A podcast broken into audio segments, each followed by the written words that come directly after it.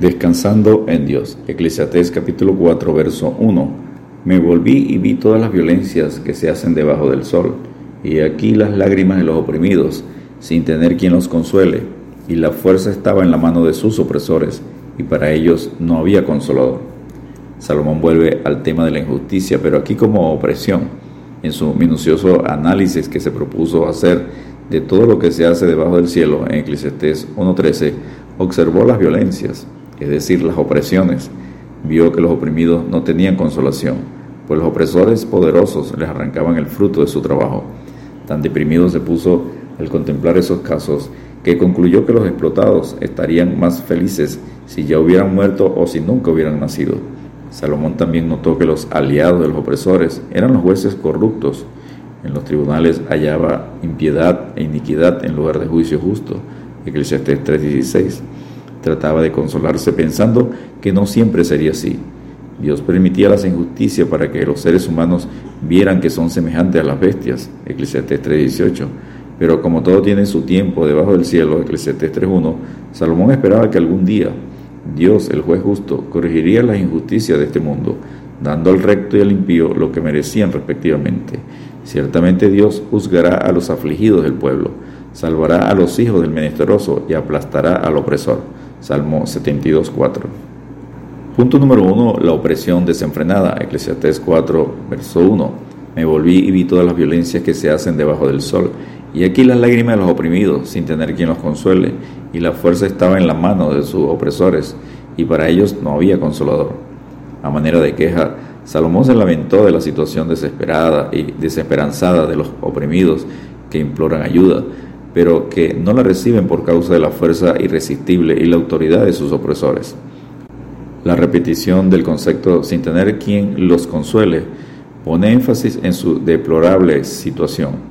Y aquí clama el jornal de los obreros que han cosechado vuestras tierras, el cual por engaño no les ha sido pagado por vosotros, y los clamores de los que habían cegado han entrado en los oídos del Señor de los ejércitos.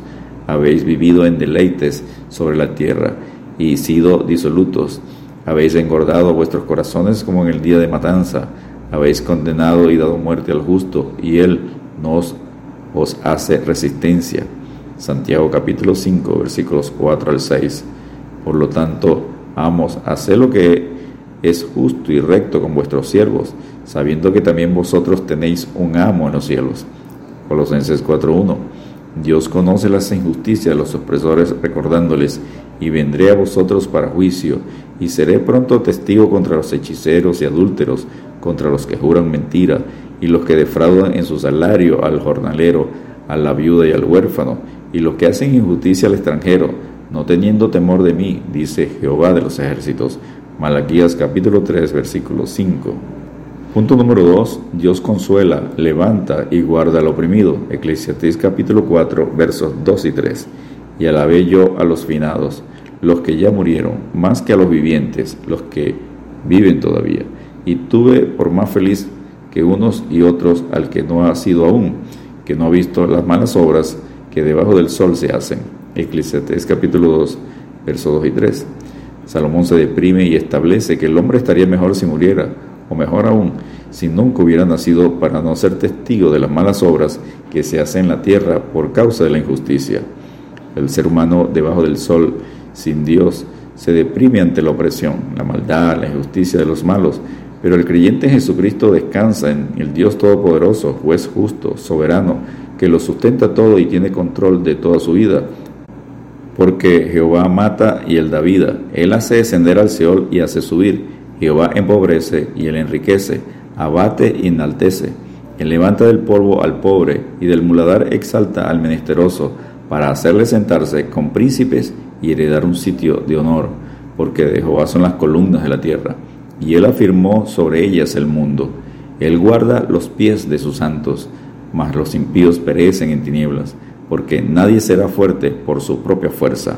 1 Samuel capítulo 2, versículos 6 al 9. Y punto número 3, siguiendo las pisadas del varón de Dolores. El creyente en Jesucristo tiene como modelo, ejemplo a su Señor para seguir sus pisadas en medio de la opresión de los malignos. Pues qué gloria es si pecando sois abofeteado y lo soportáis, mas si haciendo lo bueno sufrís y lo soportáis, esto ciertamente es aprobado delante de Dios, pues para esto fuisteis llamados, porque también Cristo padeció por nosotros, dejándonos ejemplo, para que sigáis sus pisadas, el cual no hizo pecado ni se halló engaño en su boca, quien cuando le maldecían no respondía con maldición, cuando padecía no amenazaba, sino encomendaba la causa al que juzga justamente, quien llevó él mismo nuestros pecados en su cuerpo sobre el madero, para que nosotros, estando muertos los pecados, vivamos a la justicia, y por cuya herida fuisteis sanados. 1 Pedro capítulo 2, versículos 20 al 24. Debemos descansar con las promesas de Dios. Bienaventurados los que padecen persecución por causa de la justicia, porque de ellos es el reino de los cielos. Bienaventurados sois cuando por mi causa os vituperen y os persigan y digan toda clase de mal contra vosotros mintiendo. Gozaos y alegraos, porque vuestro galardón es grande en los cielos, porque así persiguieron a los profetas que fueron antes de vosotros. Mateo capítulo 5, versículos 10 al 12. Descansemos en Dios, porque esta leve tribulación momentánea produce en nosotros una cada vez más excelente y eterno peso de gloria 2 Corintios 4, versículo 17. Dios te bendiga y te guarde.